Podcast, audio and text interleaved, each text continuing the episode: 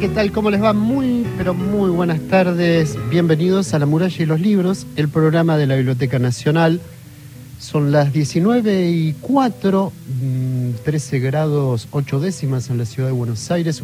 Una ciudad de Buenos Aires que está bastante complicada con el tránsito en la avenida de 9 de julio, por lo que estamos viendo.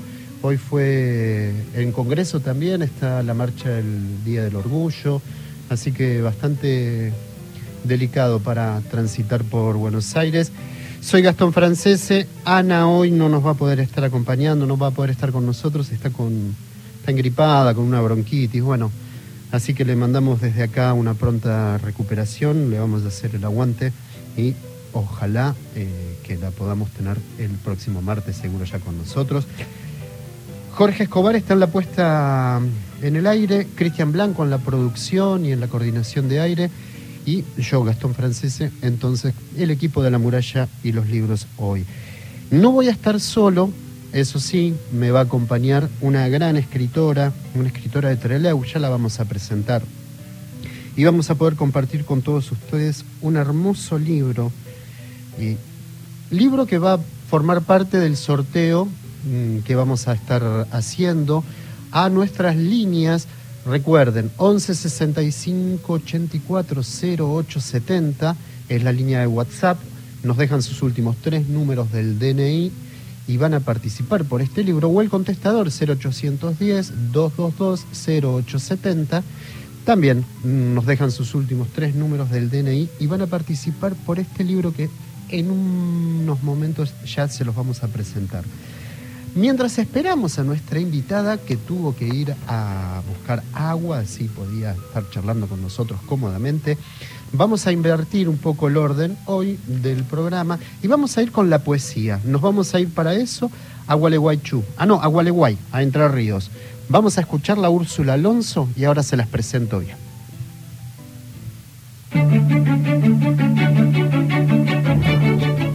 Siempre estás como ausente de la tarde. Raúl González Tuñón. Llora, llora, Brutabú. Enrique Banks. Alejandra Yo Pizarro. no sé nada. Hilario Casuri. He soñado que tu dama Juana está crecida. Horacio Castillo. Leopoldo Lugones. Vengan santos milagrosos. Vengan todos en mi ayuda. Manuel Castilla. Paula Brecciaroli. Y poco a poco fue desenvolviéndose la era Mi nombre es Úrsula Alonso. Nací en Gualeguay, Entre Ríos, hace 27 años. Soy escritora. Estudié letras y trabajo como profesora de literatura en escuelas públicas. Me dedico a la gestión cultural y por momentos a la investigación. Publiqué una plaquet de cuentos titulada Los que no ven y dos poemarios, El reino de las agujas en 2019 y Garúa en 2021. He participado en revistas y antologías literarias nacionales e internacionales. Actualmente estoy trabajando en tres proyectos. La investigación Narrar la herida, con el apoyo del Fondo Nacional de las Artes, el experimento poético Las Semillas del Silencio, que realizaré en junio en la residencia Traductores del Viento de Madrid, y a la edición de mi tercer poemario, titulado Desmonte.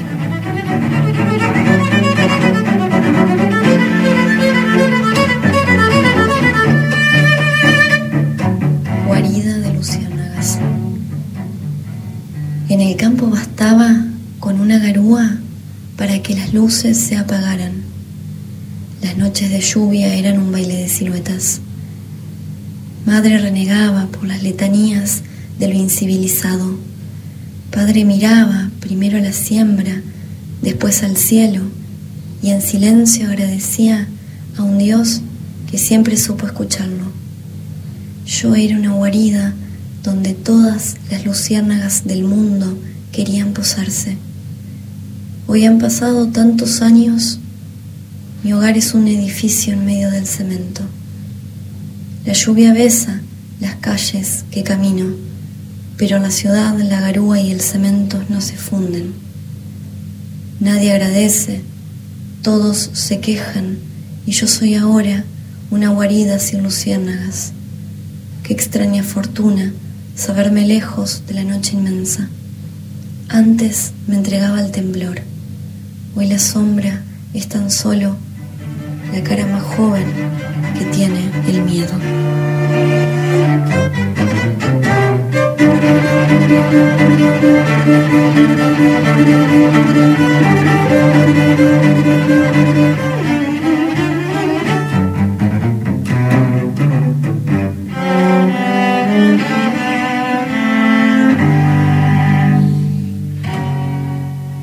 Úrsula Alonso, de Gualeguay, poeta, profesora de lengua y literatura, licenciada en letras y bibliotecóloga en formación, trabajó como docente en escuelas públicas y en el nivel superior en la cátedra de teoría literaria. Bueno, ella es quien desde Gualeguay entonces nos ha regalado sus poesías. Repito las líneas de comunicación porque ya vamos a hablar con nuestra invitada. 11 65 84 08 70 son, es la línea WhatsApp y el contestador 0810 222 0870. Recuerden sus últimos tres números del DNI y van a participar entonces, ahora sí lo puedo presentar bien, de Derroche. Y con quien estamos es con María Sonia Christoph, te presento brevemente. María Sonia nació en Trelew, es autora de Mal de Época, Incluyanme Afuera, Bajo Influencia, Desubicados y Falsa Calma. Compiló una serie de volúmenes estrechamente ligados con su narrativa, acento extranjero, Patagonia, idea crónica y pasaje a Oriente. Escribe en distintos medios, da clase de escritura en dos universidades y camina compulsivamente, dice. Hola María Sonia, qué lindo que estés acá, bienvenida. Bueno, gracias. Qué gusto, porque es, le cuento a nuestros oyentes, es un poco continuar nuestro diálogo que empezamos con Apalabradas. María Sonia va a formar parte de Apalabradas eh, y, y, Derroche es el último libro de ella, publicado por Random House este año. Una carta sorprende a Lucrecia. Entre frases iracundas contra el trabajo y el mito del progreso, Vita, su tía recién fallecida, encriptó el mapa de un tesoro enterrado en medio de la pampa. Poco a poco esa voz y la sucesión de acontecimientos descabellados que se encadena trastocan sus costumbres mundanas y su férrea disciplina laboral. Así empieza, así no, así está planteado, pero María Sonia, nosotros cuando, cuando, cuando hablamos siempre pensamos en, en, esto de, por un lado, las caminatas que son muy tuyas, pero también muy de tus personajes, uh -huh. pero también tus lecturas, que hay mucho de tus lecturas en Derroche. ¿Cómo, cómo, cómo se entrelazan esas, esas dos actividades que están muy presentes en toda tu literatura? Verdad, verdad. Eh, mira, la lectura es, es algo como, casi como si fuera, por ahí es un, es, un cliché esto de que hay que leer para, va, es un cliché que me parece que tampoco se aplica tanto como uno quisiera, pero digo esto de que mmm, lo mejor que uno puede hacer para escribir es leer. Pero a mí me pasa es como una pulsión, te digo. O sea, realmente muchas veces estoy como con una idea en la cabeza y, y viste, no, no es la, la, imagen de la película de Hollywood, viste, que te sentás y haces tra, tra, tra, tra con el vaso de whisky, viste, no, no. O sea, Una musiquita de fondo. Claro, y viste, y siempre están como enfervorizados, viste, normalmente hombres, bueno. No, no, digo, a mí muchas veces me pasa cuando estoy haciendo un proceso de escritura intenso que voy corriendo a leer algo, a subrayar algo, a buscar algo. Eh, tengo como una cosa de ahí como de, de pensarlo realmente como parte del, del, del, proceso de escritura, porque además tomo muchas notas y muchas veces después lo que va a pasar a formar parte del libro propiamente dicho surge de esas notas. Entonces hay como si te dijera una especie de solución de continuidad, como si fuera una especie del mismo magma, ¿no? Entre la lectura, la tomada de notas y lo que después escribo, o lo que después paso directamente. Entonces, digo, tengo como una relación muy pulsional con la lectura, muy, muy, muy apasionada, muy como si realmente siento que son, son interlocuciones. Siento, ah, entonces, también me, me, Eso es como si te dijera lo que realmente me pasa en el proceso, pero además, en la construcción de las novelas, me interesa exponer las lecturas como un modo de de cortar un poquitito, viste, como la, la ensoñación narrativa, ¿no? De un poquito el, plan de Macedonio. Digo, me, me gusta esa idea de que de estar todo el tiempo diciendo, hey, miren, este es un artefacto escrito. eh, este es un artefacto construido, no, no, no, no, no es exactamente, no, no pasó necesariamente, no murió, no vivió, bueno, como una manera de, de, sí, de poner sobre el tapete un poco lo, lo que significa escribir, ¿no? O, sí, como también producir un cierto extrañamiento, ¿no? A veces cuando uno corta esa, ese magma o esa, esa ensoñación, hay algo del extrañamiento que me parece una cosa interesante que puede provocar la lectura, ¿no? Ostran- eh, Ostraneña. Sí. Mirá, iba- mirá el fallido que tuve, porque es, eh, es de Sklovsky y, y- Claro. y su extrañamiento. Eh, pero vos sabés que eh, lo digo porque también no es solamente en la escritura, es también en los géneros ese extrañamiento que lográs que suceda al lector. Y al mismo tiempo con prácticas muy cotidianas también sucede ese extrañamiento, es decir, el trabajo, algo que es tan habitual, y vos lo volvés, le das un, una torsión, un- como, ¿está bueno esto o no está bueno? Y es, es muy interesante eso que Ujú. lográs. Qué bueno que me lo digas, me interesa muchísimo. Sí, sí, bueno, porque bueno, vos sabés perfectamente de qué hablamos cuando hablamos de extrañamiento, pero me, me- hay algo de la, viste que uno está siempre preguntándose o todo el mundo, o espero, ojalá todo el mundo, pero un poco la, la como la función de la literatura, ¿no? Eh, y mm, entonces digo, ha- hay algo ahí como de, de- de ejercitar sentido crítico que me parece una, una un efecto interesante de leer, ¿no? Eh, eh, no, es que quiera ponerle funciones muy específicas, pero digo como un poco también la, la- la literatura como, como, un- como una práctica social. Y entonces volver extraño, lo que, como vos, o sea, me encanta lo que decís, el- el- una práctica tan por ahí normalizada como, como el trabajo. De todas maneras hay, viste, una... Yo creo que hoy en día la situación del, trabajo se ha convertido eh, en, en realmente en, la- explotación mayor, viste, por donde lo mires, casi todos los tipos de trabajo, etcétera. Entonces, no es quizá que nadie, o sea, todo el mundo está diciendo algo acerca de su trabajo, pero ahí, como vos decís bien, la idea de las torsiones, también me interesaba ver eh, el trabajo desde su punto de vista mm, eh, vital, ¿no? y, y constructivo, qué sé yo, y como por ahí pro- provocador de nuevas, no sé, nuevas formas de habitar el mundo. Ahora seguimos con eso porque, pero antes me gustaría que pensemos en estos dos personajes. Eh, tenemos a Bardo también, que es otro personaje, pero no voy a decir nada porque así lo descubren en, en la propia novela. Pero entre Vita y Lucrecia hay dos posturas frente al trabajo, frente a la vida misma. ¿Cómo construiste esa, es- es- esa, esos dos personajes y ese diálogo entre esos dos personajes? Sí, creo que, creo que, creo que es un diálogo conmigo misma. porque, porque, bueno, porque hay un, porque sí, tal cual.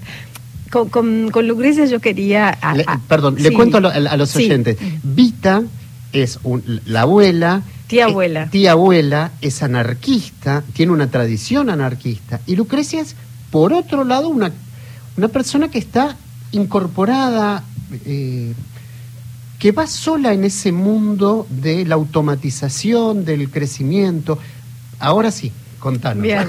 Bueno, sí, claro. Lucrecia, tal como vos decís, es, es una treintañera, digamos, lo que llamarían los sistemas de producción y en el que estamos sumidos, eh, una persona exitosa, con mucha, digamos, bueno, y, y- y prácticamente una adicta al trabajo y que, que como sí, tal cual, como uno de los de los este, de representantes de este mito del, del, del progreso que todavía y de la, más que del progreso ya de la productividad La per se, ¿no? claro. Entonces esa productividad que además la hace mm, la hace pertenecer, a, digamos, también tener asociadas ciertas prácticas como ir a los conciertos cool, ir al restaurante que hay que, viste, comer lo que hay que comer, tomar lo que hay que tomar, bueno, es un personaje muy así, de- en sus 30, vive con un novio que también es súper snob, y una perra que me encanta, el nombre se llama Trote, así que la vamos a decir. Y, y, mm, y después, eh, bueno, lo que, le- lo que pasa es que en un momento o sea, se encuentra con que su tía abuela murió. La tía abuela es un personaje de, de- que ella no ve mucho desde su infancia. La, la conoció en sus, en, en- en sus viajes a, a La Pampa. Esto transcurre en La Pampa, Pampa, gran parte de la novela. Eh, donde de hecho hubo un polo anarquista importantísimo Sí, alrededor de Ahora la- nos vas a contar bien Sí, de eso, porque es bueno. muy lindo el trabajo de investigación que hiciste. Sí, es verdad. Pero bueno, yo quería ubicar como, sin decirlo mucho, porque viste que no está muy dicho que, que la revista Pampa Libre, etcétera, pero ubicar un poco la infancia de esta tía abuela y, y esta tía abuela que ha ha sido una tía abuela muy, muy, digamos, revolucionaria y, y con todo el imaginario anarquista del que ella también se quiere separar, pero no puede porque sus padres fueron anarquistas de esa revista. Eh, entonces lo que la, tía hace es dejarle esa carta incendiaria con la cual empieza la novela, donde más o menos la confronta en todo este sistema, ¿no? O sea, la, la- la pone muy en crisis y, mm, y le dice que la, mm, digamos, la- por decirlo en términos clásicos, la recompensa es un dinero que le dejó enterrado en algún lado. Y bueno, y ahí se, empieza a desarrollar la trama con la pobre Lucrecia que tiene que viajar al pueblo y le pasan cosas. Y, y es convocada también en esa herencia familiar, porque de alguna manera eh, eh, eh, es muy interesante, porque Evita también la convoca a que piense en ella, en su propia vida. Tal cual. Sí, sí, sí, ahí Vita tiene como una función, digamos, bueno, tiene esa cosa anarquista, ¿no? De- claro, claro, claro. sí, sí, sí, de vete abrir cabezas. Claro, el anarquista no tolera. ¿no? Entonces le da un poco, sí, le dice, bueno, por un lado te doy esto, en realidad te ofrezco, te ofrezco ella trata como de alguna manera con este gesto, de, de hecho hay un dinero real que le deja, pero básicamente con la carta lo que trata es como de provocar un quiebre en ese sistema, ¿no? En ese sistema de producción y éxito. Hablaste de los anarquistas y en la novela hay mucho trabajo de lecturas y de investigaciones. Hay un diario que vos, en el cual vos anclaste. Eh, contanos un poco todo ese trabajo que hiciste, porque la novela es sumamente amorosa. eh, un- uno va, ¿no? Lo, lo- lo lleva a la historia, pero también ah, uno también se da cuenta de todo el trabajo que hay detrás de eso, que no, no va solamente porque es lindo el discurrir de la pluma, también hay mucho ahí que convoca. Ajá. Sí, eh, bueno, me pasó un poco esto, volviendo un poco a lo que me decías al principio, viste que como, esta cosa del trabajo, quería, realmente tenía una, tenía, tenía una necesidad de, de abordar ese tema, ¿no? A mí me, me- muchas veces me pasa, tal vez por mi, por mi impronta de cronista también, o, algo, o sea, también me- es como y también hay como una idea política de la literatura que me gusta, como, como mm, que la literatura no se ponga en cuestión un poco el estado de las cosas. Puede hacerlo de maneras más o menos evidentes, etcétera. Total. No sé, yo estaba obsesionada con el tema del trabajo, que es un tema que está en absolutamente todos mis libros. Sí. Todos. Entonces, pero bueno, esta vez lo quería agarrar de algún otro lado y me pareció que el anarquismo era una buena puerta de entrada. Realmente entré para armar personajes al anarquismo y para sostener también una postura muy crítica del trabajo desde un lugar que me dejara a mí tranquila, tengo que reconocerlo. Sí. No, viste esta cosa de sí, bueno, hay novelas que parecen escritas por eh, como la, digamos, cierta cierto universo ideológico ligado a los autores y qué sé yo. Yo en, en ese sentido no tengo ninguno, o sea, yo siempre pienso, bueno, en alguna, en todas mis novelas alguien es un doble mío. Eh, y prefiero trabajar con eso. Digo, no sé, hay un montón de gente que piensa otras cosas, que escribe otras cosas. O sea, a mí, a mí no me.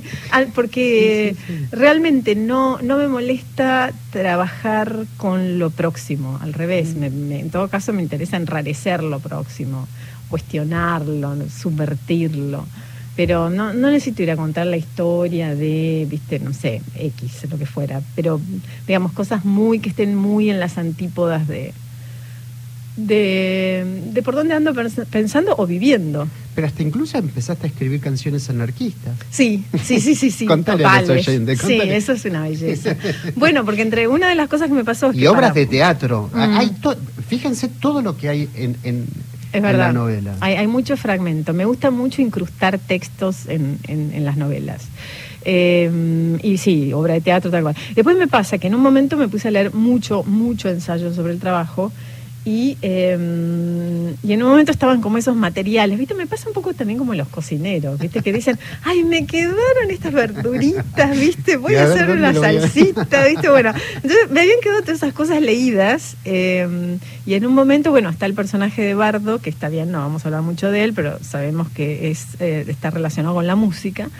Y, y entonces dije, si todos estos ensayos hago canciones de Bardo, eh, canciones compuestas por él, que la trama obviamente iba para ese lado, claramente, ¿no? Porque yo tampoco sabía, ni siquiera sabía que iba a existir Bardo cuando yo leía esos. Entonces, bueno, con esas verduritas barra ensayos acerca del trabajo, eh, que están muy un poco en la, la mirada no, no explícita de la novela, el, digo, esas cosas leídas, hice estas canciones que tal cual como vos decís, tienen el- la forma del, digamos, formalmente son iguales a los himnos anarquistas, por eso me animé a, a escribir canciones. También gracias a Pablo Shanton, que me hice un, un curso, un curso express. Em, pero la verdad que fue lindísimo eso.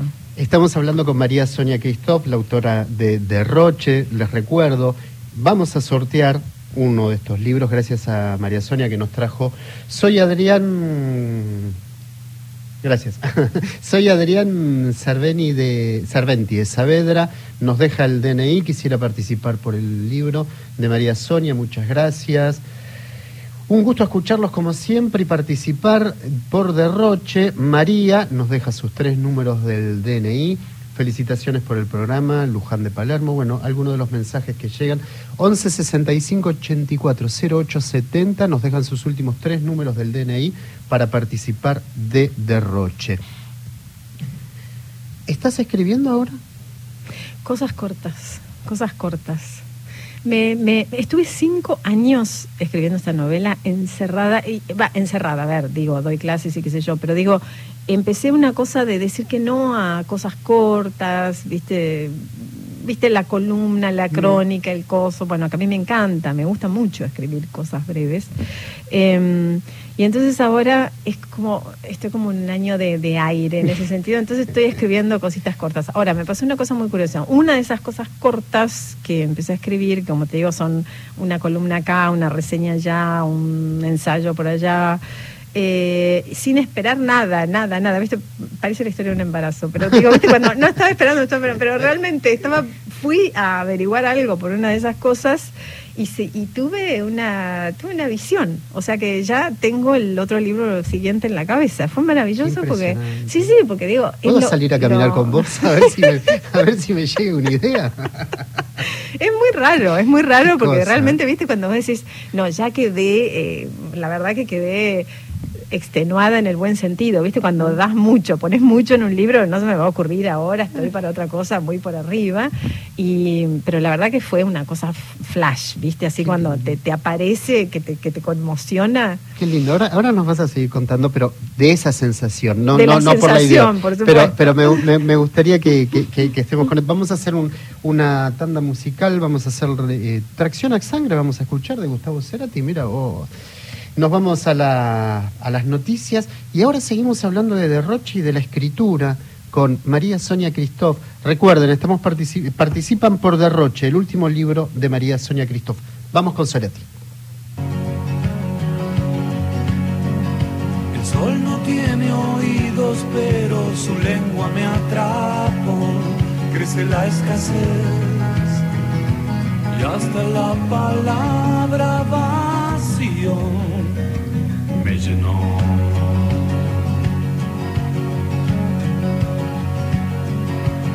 Otra ruta, otro pueblo, otro cuarto de hotel, vida nómade un santuario de desechos me dejó.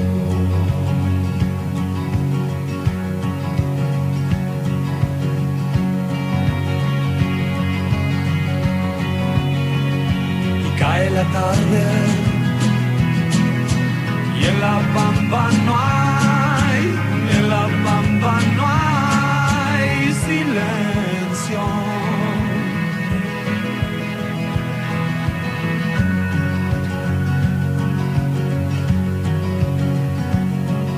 Tal vez lo más suicida sea decirte la verdad, preferí callar esta hora de la vida.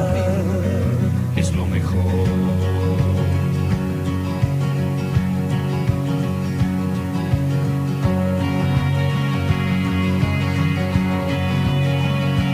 Llega la noche, respiro libertad, respiro libertad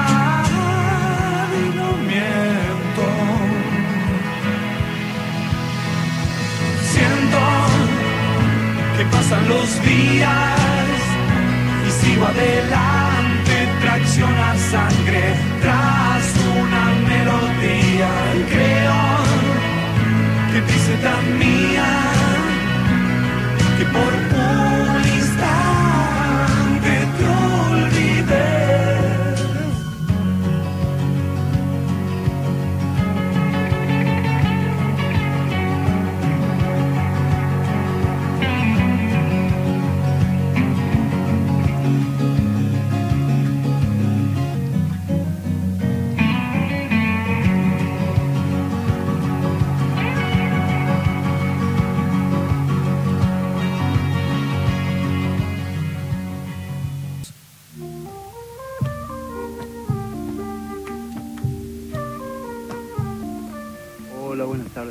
Soy Miguel Ángel de Almagro, soy oyente del programa La Muralla de los Libros y quería participar por el concurso que hay por el libro Roche. Yo sigo escuchando el programa, muy lindo, siempre lo escucho eh, desearle una buena recuperación a, a Ana Costa también pronto. Te dije, Miguel Ángel, mis últimos tres números son 799. Muchas gracias y lo sigo escuchando. Muy buen programa. Gracias, Miguel Ángel de Almagro. También mm, llegan a nuestra línea de WhatsApp, 11 65 84 0870. Hola, excelente programa. Quisiera participar por el libro de María Sonia. Soy Marina de Chacarita. Marina, estás anotada. Este me encanta. Dejo mis milanesas porque no debo perder la oportunidad de participar por el libro. Me cae muy bien ella. A ver que tengo que abrirlo. ¿eh? Es súper intuitiva, lindo programa. Eh, y si no tengo la suerte, fue muy lindo conocer a un anarquista. Así que, Marisol, gracias por, el mensaje muy lindo. Eh, saludos a todos, me gustaría participar por el libro. Soy Jorge de San Miguel, mis últimos números también los deja. Bueno, no se pierdan Derroche, en serio se los digo, porque es una de las novelas de los últimos tiempos que he leído, que me- pero me lo devoré, es increíble. Eh, Derroche, María Sonia Cristóf, lo vamos a sortear. El origen del dinero es siempre oscuro, un magma en el que se entremezcla explotación, muerte, humillación, injusticia y sometimiento. Con lo cual, frente a ese origen, las opciones no son tantas. Lo negás, como haces vos y toda la tribu de privilegiados, lo padeces, como lo hacen los sometidos del mundo, la única tribu en expansión, lo combatís, como intentaron hacer mis pobres padres, o lo mirás de frente, como hice yo. De ahí, de esa decisión, de ese mirar de frente, viene este dinero que ahora es tuyo. Me parece importante que sepas eso primero. Ese origen es la rabia, entonces, de Vita. La rabia por un sistema. Y vos hablás de extractivismo vital. Qué belleza. Contanos un poco de esto. Sí, bueno, porque me parece que estamos, digo, que el, el- el problema de esta, de esta, de, de esta como ideología y necesidad de estar produciendo permanentemente eh, nos deja, no- nos, es, es uno de los modos de extractivismo contra los que tenemos que, ¿no? luchar. totalmente. Y, y- y quedamos, eh, digo, hay, hay una cosa como de, bueno, sí, donde se, se, se quitan las ganas, la libido, qué sé yo. El otro día estaba, estaba leyendo un, un libro extraordinario que, mm, que acaba de publicar Caja Negra, mm, que se llama mm, eh, Gobernar la Utopía de Martín Arboleda, y, y cita a una realmente es el libro de un politólogo, o sea, no, no es literatura para nada, pero está pensando como formas posibles de la utopía, no, no la utopía en la isla de Tomás Moro, no. Digamos, una, una utopía posible en- y actual, y entonces cita a una, a una, a una economista británica, una mujer que habla de la, de la de como de una economía de la libido, ¿no? Como cómo de alguna manera hay que pensar sistemas económico- económicos que no nos quiten la libido, que es precisamente las ganas, que es precisamente la vitalidad. Y de hecho, digo, basta cualquier ojo bien entrenado de cronista que ande por la calle para ver la, la cara de, de, de agotamiento general, ¿no? Digo, ahí hay una cosa de, de- agotamiento, es como un sistema, yo lo siento casi como un sistema, casi es como si lo viera. Mm, Me gusta que me gusta que no sé qué lectora dijo que soy intuitiva, porque soy tremendamente intuitiva y en general la gente Marisol, presta más atención a que yo soy muy leída, que soy ta, ta, ta, otras cosas, pero, pero realmente más sobre todo soy intuitiva. Y entonces digo, notás cómo hay una, un sistema de, de- de- de extracción casi mecánico, ¿viste? Absolutamente. Sí. Pero frente a eso, en tus libros, y porque ya no puedo hablar de derroche nada más, porque la resistencia, la resistencia mínima, como era que, que- que hablábamos en esa entrevista, ahí aparece la, la sombra de Michel Desertó y, y esas resistencias mínimas, mínimas, a- se lo digo a, a- a los oyentes, hasta en el usar eh, bizcochitos de grasa en unas empresas de un Google, por decir algo así, Sí, ¿no? sí, sí. ¿Cómo, cómo la resistencia puede estar dado en lo mínimo? Claro, Y el portazo. claro. Exacto, sí, sí, hay una cosa de apostar por la, la micropolítica, ¿no? Digo, eh, y eso está buenísimo, me acuerdo que en la otra entrevista vos me dijiste, eso es muy de Desertó, y es verdad, yo, la verdad que Desertó era un autor que había leído hace muchísimo tiempo, después lo había, pero cuando me lo dijiste, eh, dije, es verdad, claro, este, viste que él lo ve también en las formas de comer, bueno, y en las formas de la forma de caminar, caminar. claro. Por eso, claro. Claro, y hay una cosa, digamos, a mí, a mí me parece que está bueno como un run run o, o generar, o es casi como, eh, como si fuera también una pulsión a, des, a desobedecer, que, que me Sí, parece sí. interesante, bueno, mantener viva, ¿no? Para mí ahí hay un activismo. El otro día realmente hicimos como tengo la suerte de vivir, vos me decías, te veía, no, no, soy santelmeña pura y soy muy de San Telmo, y el otro, y hay muchos amigos y amigas, escritores y escritoras en el barrio. Bueno, el otro día hicimos un chiflido y, y cada uno trajo lo que tenía.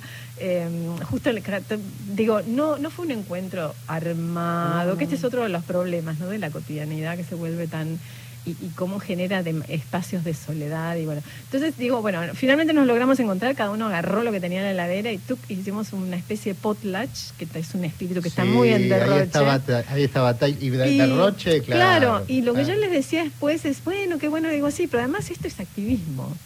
O sea, lograr encontrarnos a pesar del agotamiento, a pesar del, viste, del, del- de, las, de los discursos del miedo, de andar de noche, del, viste, de los discursos de que la, la edad y la productividad del día mañana se va a ver afectada. Digo, bueno, esto además de amistad es activismo, viste. Mm, la sí, amistad sí, es un sí. activismo hoy en día. Es- digo, bueno, el costado político de las cosas. Se suman los oyentes. Eva de Almagro, Economía de la Libido. Qué interesante. Eh, muy bueno el programa y la conversa con Sonia. Quisiera participar por Derroche. ¿Cómo estuvo, Sonia? ¿Cómo, es el recorrido de Derroche? ¿Cómo lo estás llevando? Porque es un recorrido individual, no tiene que ver con vos. ya No, a la verdad, altura. preguntaré a él. por eso, pero ¿cómo lo vas acompañando de alguna manera el texto? ¿Cómo- Eh, bueno, va, va bien. La verdad que estoy recibiendo muy, muchas lecturas, eh, muchas conversaciones así interesantes, como las que tenemos ahora, la que tuvimos. Digo, no sé, lo- hace un par de días me entrevistó Valdo Aguirre, digo, Silvina Fría. Tengo como muy lindos interlocutores. eh, y después también sueltos, o sea, muchos comentarios de... ¿Te ¿viste? escriben los lectores? Bueno, yo no estoy en redes. Ah, bien, porque ese era uno de mis activismos. Estoy a punto de, me parece, cambiar de idea. Sí, lo sé, lo sé. Pero bueno, no, no, es- no estoy barra estaba, porque creo, creo que voy a, voy a- estoy ¿Por qué inventando también algo. abrir un canal? Porque de pronto me dieron ganas. Me, la verdad que te digo que lo he pensado Mm. mucho porque durante años fui militante contra redes. Y, mm, y bueno, ahora no, no importa, pero por qué se hizo el clic, qué sé yo. Pero la verdad que lo que estoy planeando, y de hecho lo estoy planeando hace mucho, eh, me divierte. Finalmente son también como formas de la escritura y bueno, además cumple la función de las redes. Pero te quiero decir que Ya no me acuerdo cómo me preguntaste. Lo del libro. ¿cómo- Ah, si entonces tenés- si me escriben, qué sé yo, medio que no es muy fácil. eh, O la feria del libro, en la feria del libro No, la feria del libro me negué. a estar, tampoco estuviste, claro, ¿no? que- Saboteadora, es como sus personajes. Sí, sí, Ella va a sabotear. obvio, y sí. no, no, pero bueno, los que me buscan bien me encuentran. Si la encuentran, si no hay que salir por la calle a buscarla, a ver si la cruzan. Buenas tardes, soy Rubén de Puerto Iguazú, me gustaría participar por el sorteo del libro y aprovecha, pero ahora lo termino de leer. Mm, A ver si puedo abrir. Ahí está. Aprovecho para felicitarlos por el programa y desearle una pronta recuperación a Ana, nosotros también desde acá. Habíamos quedado con una pregunta que a mí me da mucha curiosidad y que no me la contestó, le cuento a todos nuestros oyentes, no la contestó en- fuera del aire, que tiene que ver con cuando vos te encontrás con esa idea, con esa... Es una idea, es una imagen, es una, un guion, no sé. ¿Qué es lo que se te aparece cuando en esas caminatas das con el próximo libro? Ajá. ¿Cómo es tan certero también que razón. sepas? No es siempre igual, no es siempre igual. Hay, hay gente que por ahí se le aparece una imagen, es un poco lo que vos decís, ¿no? A- a- en mi caso no es siempre igual, ¿eh? Por ejemplo, en Derroche fue como te digo, así como una especie de, ru- de ruido que se me iba haciendo adentro y un día dije, es, ahora es el trabajo, pero el trabajo así. Bueno, esto fue, esto fue todavía, esto fue más mágico, te diría. Es- Este próximo fue más mágico porque realmente eh, me había ido, bueno, bueno, como me has hecho tan buenas entrevistas, voy a decir una sola cosa. una sola cosa. No, me fui a la, a la estepa patagónica, que es uno de mis lugares favoritos en el mundo. Adoro. O sea, nada, nada, nada, nada, nada, nada, nada. Pero nada. decís que tenés que ir con libros ahí. Sí, bueno, por- bueno, eso sí, obvio. Sí, no, el, el equeco de siempre. Pero bueno, me fui a hacer otra cosa. Realmente me fui a escribir un, un artículo para el diario AR. Y, mm, y realmente, es como te digo, además era verano, o sea, estaba como, con- Derroche estaba recién saliendo, qué sé yo, y, y como siempre tomo notas de más, siempre tomo notas y, y leo, y una cosa, y bueno, estaba en una de esas derivas, em, y me apare, o sea, muy tangencial, porque estaba hablando con muchas personas. De hecho, ahí me traje un ritual eh, que me dio una persona, un, un hombre que, un habitante ahí de la estepa que nunca se movió de ahí, que hace un ritual, que entierra una botella durante el, el- a fines de junio entierra una botella con una ruda macho y no sé qué, qué, que hay que sacarla, en no sé qué, para que después durante todo el año estés protegido, no sé qué cosa. También me traigo los rituales, lo- traigo, traigo de todo. Después hice el ritual, ahora el, el fin de semana ¿Y cómo pasado. está saliendo? ¿Va bien? Bueno, lo acabamos de enterrar la botella. eh, eh, en agosto te digo cuando la saquemos. Y, y bueno, nada, entonces que me pasó que en medio de todas esas proliferación de cosas que empiezo a tomar, a escuchar y a no sé qué, me estaba refiriendo a tomar notas, no se me malentienda. Eh, y, y bueno, me pasó. Es, es una cosa muy, es muy física. Es, es como... Eso es lo- es- Sí, es como Pero hay algo también en tu literatura, eh, que la escritura también es una práctica del hacer, de, de la corporalidad. Sí, total, claro. Y sí, sí, porque hay una pulsión. Yo creo que el ritmo, el ritmo, ¿viste? El ritmo de la prosa, que es algo que es muy, por algo, ¿viste? El ritmo es una de las cosas menos, está bien, uno puede trabajar el ritmo, leer mucha poesía para trabajar el ritmo, etcétera, pero hay un ritmo que tiene que ver como con tu pulsión. Sí, ¿No? sí, sí, y ese, eso está en la letra, en, la, en la de mucha gente que escribe, ¿eh? no, no digo, creo que en la de casi todo el mundo que escribe en serio, no que redacta, que escribe. Nosotros cuando estábamos en Apalabradas te pedimos, porque hay un momento, hay un quiebre en este, en Derroche, este encuentro, este reencuentro de Evita con eh, Lucrecia, de alguna manera eh, di- dilatado por la muerte, porque es lo que sucede, pero es, hay un encuentro ahí, y que la conmueve profundamente a Lucrecia a tal punto de tener que decir basta. De alguna manera y hay un, hay un momento que es el telegrama de renuncia que te pedimos que lo leyeras para en apalabradas, porque es tan, es tan conmovedor como de golpe se puede venir abajo la estructura de una persona, Sí, apenas con su deseo de darse cuenta, esa desalienación, ese extrañamiento que exacto, sí, tal cual. Bueno, a ella le costó bastante porque viste que le cuesta, da muchas vueltas y porque digo, también pasa que precisamente eh, está esta cosa de, de cómo de alguna manera alimentamos al sistema, porque todo el mundo detesta, no da más, está angustiado, sacado, qué sé yo, pero se siguen agarrando a, ¿no? No dicen nunca no, el portazo que vos decías, que me parece, digo, el portazo Porque tus personajes tienen eso, de dinamitar, decías Sí. vos. Como vos dinamitas los géneros, tus personajes dinamitan las situaciones. Verdad, verdad. Sí, sí, sí, sí, sí. Hay mucho saboteador, como decías vos hace un rato. Sí, me gusta mucho la figura del sabotaje. Sí. Me gustaría participar en el sorteo de Derroche. Gracias por la compañía, los saberes y las novedades de todas las nochecitas. Ana María de Saavedra nos dice esto. Ah, a ver, me, tengo un amigo que me está ayudando. Muy bueno el programa y la conversa, ya lo leí. No, a veces me tira abajo. Estoy hablando del productor. Estamos hablando con María Sonia Cristo. ¿No lo presentaste el libro o lo presentaste? ¿Lo Al final lo presenté, lo presenté, lo presenté. No, no, me estoy portando bastante bien. Eh, no, pasa que, que, mm, bueno, hay una escritora que se llama Cecilia Fanti que mm, eh, tiene una librería muy, muy acogedora, muy simpática y me insistió. ¿Viste como alguien te arma una cosa muy acogedora? Eso es lindo también. ¿no? Es que veces- tenés claro. Digo, ¿por qué? Que está bien. No te digo. prives de esos Claro, encuentros. ¿no? Digo, alguien te arma una cosa muy de. realmente acogedora, Sí, ¿viste? sí, Entonces, sí. y realmente así fue. Entonces dije, bueno, pero fue todo un, un, un- un hito en mi historia, que ya es larga porque tengo muchos años, pero viste como decir, bueno, y sí. A ver, ¿cómo es esto? Decir que sí a algo tan amoroso, ¿viste? Ella hizo una gran lectura, estuvo bueno. Estuvo Vamos a escuchar un poquito de música y ahora nos regalás un poquito de lectura vos de Dale, sí, sí, ¿Nos sí, elegís sí. una parte? Vamos.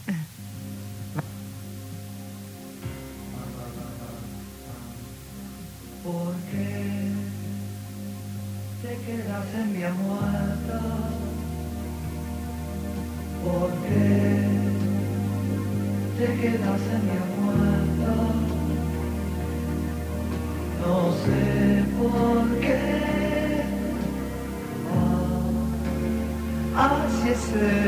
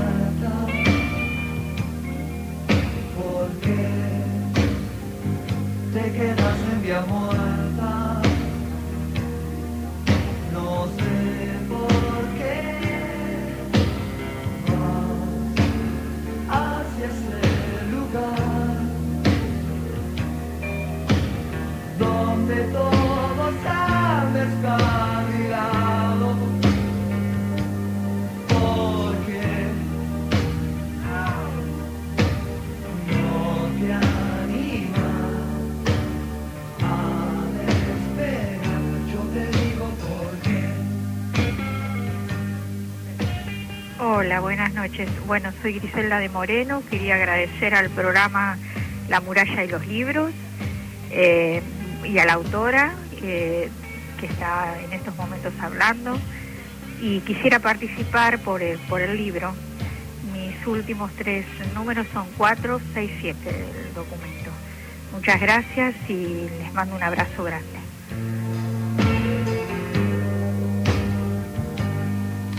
Ahí está, gracias a todos por comunicarse. Ya vamos a dar al ganador. No se lo pierdan igual, vayan a buscar a Derroche a una librería lo antes que puedan.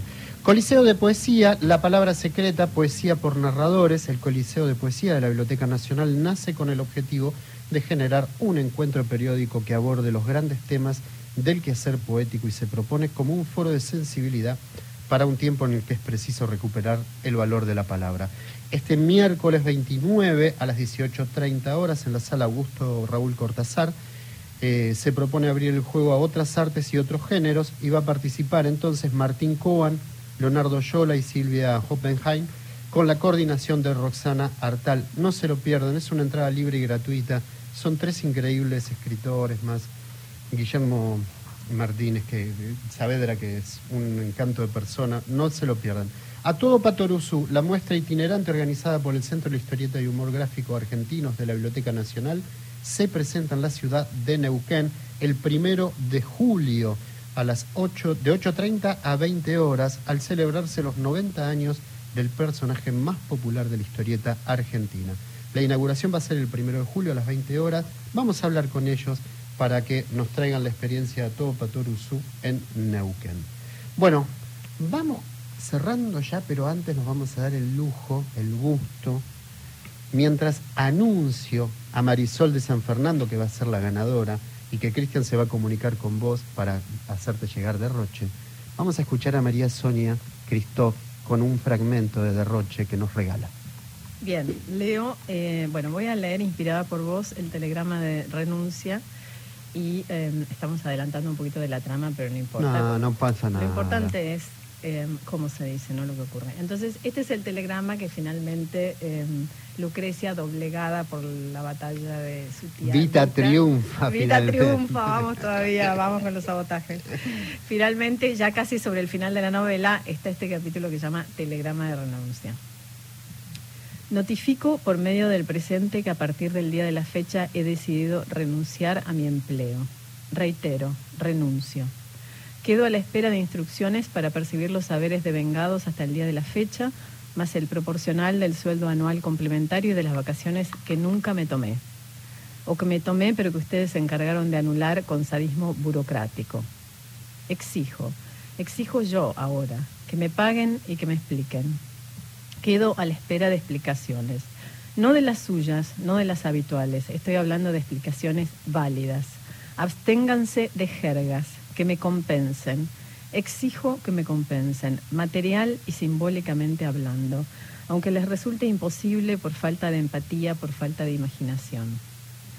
Denuncio confabulación para convertir trabajos en infiernos insostenibles. Denuncio confabulación para convertir vidas en dedicaciones a tiempo completo. Denuncio extractivismo vital. Denuncio cosificación, estandarización, estupidización, banalización. Y niego todas y cada una de sus acusaciones, todas y cada una. Es muy fuerte, porque yo me pongo a pensar también, mientras le mando un beso muy grande a Ana, que está enfermita y que nos está sí, le escuchando. mandamos. eh, las ganas de uno ser el, el sujeto de escritura, el que pueda mandar eso. Porque muchas veces nos encontramos en eso y hay que, en muchos momentos de nuestra vida tenemos que, por H o por B, callar. Y sí. Y eso Claro. es lo que está bueno, ese- esa resistencia y ese verbalizar el de- denuncia el extractivismo vital, es muy bueno, es muy bueno. Bueno, Bueno. ese es derroche, para que tengan una idea más o menos de lo que consiguió. Y también aparece lo fantástico, pero no puedo decir mucho de eso, nada más decirles que también, frente a todas estas investigaciones, ese cruce que haces hasta incluso con los géneros, ¿no? Cómo termina de una manera lo fantástico, pero que no afecta en lo más mínimo en nada a la novela. Gracias, Sonia. Bueno, no, a vos, a vos, a vos. Qué gusto, qué gusto que hayas estado con nosotros. Seguiremos hablando y más ahora que viene un próximo libro, entonces ya estamos esperando. Dale, dale. Encantada. Gracias por estar con nosotros. Gracias a todos ustedes por, por la compañía. Los esperamos el próximo martes. Un beso muy grande a Ana da Costa, que nada, yo sé lo que le hubiera gustado estar acá Mm. charlando con, con- con nosotros, pero bueno, que se recupere. Un beso para todos, buena semana, a cuidarse y cuidado con, con el derroche. Hasta luego, gracias. ¿eh?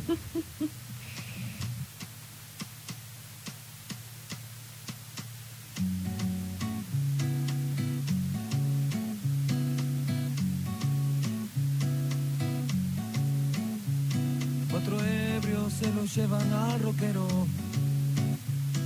Otra vez ha fracasado el funeral.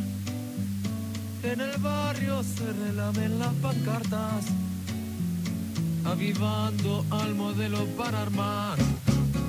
Baila, baila, el boca en boca está de paso. Pero esta vez el muerto regresó y sentía que era extraño en esa orquesta que aburría de sonar en sol mayor.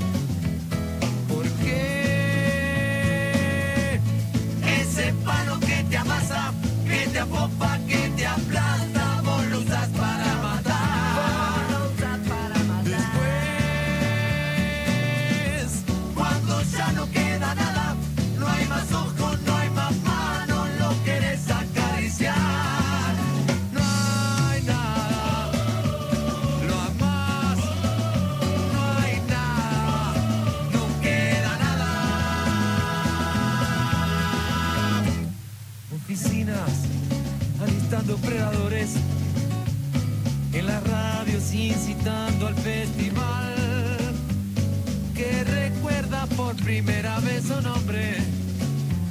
Que la gente hoy está queriendo más.